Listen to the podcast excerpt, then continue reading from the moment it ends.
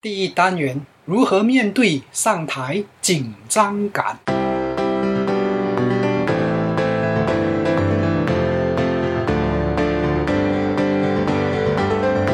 欢迎聆听演说探索家，这是一个专门谈论演说技巧平台。游泳记将透过多年讲台经历，与您共同探讨学习要领。让我们彼此分享，提升演说素养，创造条件，影响世界。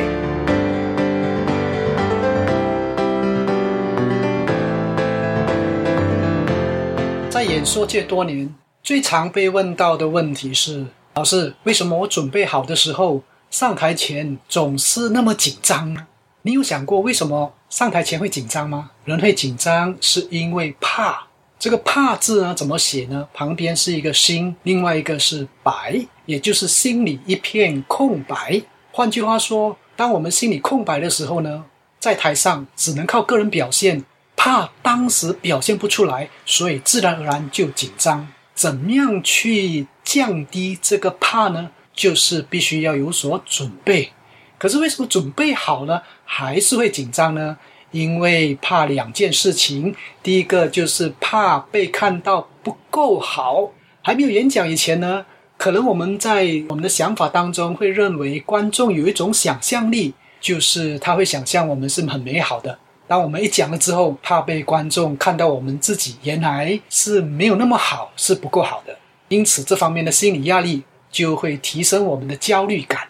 所以，怕被看到不够好，这是第一个。第二个呢是怕被看到没有用，也就是跟上面有连贯的关系，就是怕自己表现得很差，被人家小看了。换句话说，我们太在乎别人的看法。那到底我们要如何去面对紧张感呢？必须从心态着手。有三种心态我们可以去调整。第一个就是把自己看成人。意思说呢，就不要把自己看成神，好像自己无所不能。人有他的缺点，有他的优点；人有他的长处，有他的短处。把自己看成人呢，就是允许自己去犯错，允许自己跟普通人一样。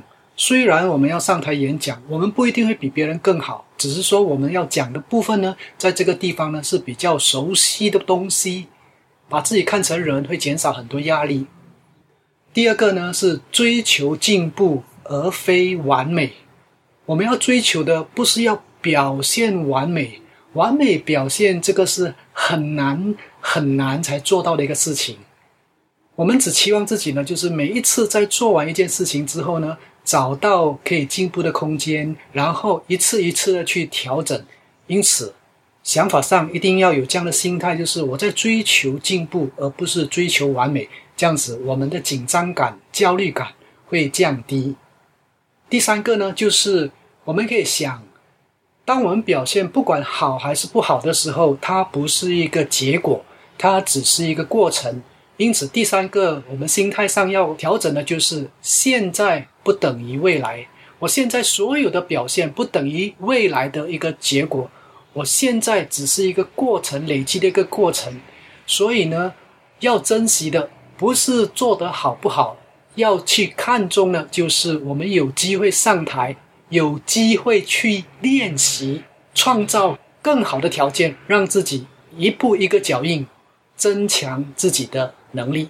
以上三种心态，我们再重新讲多一遍：第一，把自己看成人；第二，追求进步而非完美；第三，现在不等于未来。有的学员会问我：“老师啊，如果我要上台的时候，如何完全消除自己的紧张感呢？”其实我们不用刻意的去消除紧张感，紧张感有它的好处，因为它会让我们认真的做一件事情。重点不是要消除紧张感，重点是如何跟它和平相处。紧张是无法消除，但是我们怎么样可以拥抱它，和它在一起？这边提供三种思维，第一个。就是提升意义。我们有时会感觉到紧张，是因为怕自己的内容会辜负了听众的一个期望。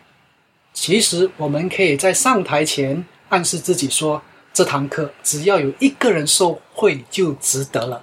因为有的时候我们的演说能够改变一个人，让一个人重新点燃希望，或者是重新找到生命的方向，其实那就很棒了。所以你看到吗？你的演说的意义，并不是要影响很多全部的人，而是说只要有一个人受惠，他生命改变了就好了。当我们这样子想的时候，我们的紧张感会降低，我们的压力也不会那么大。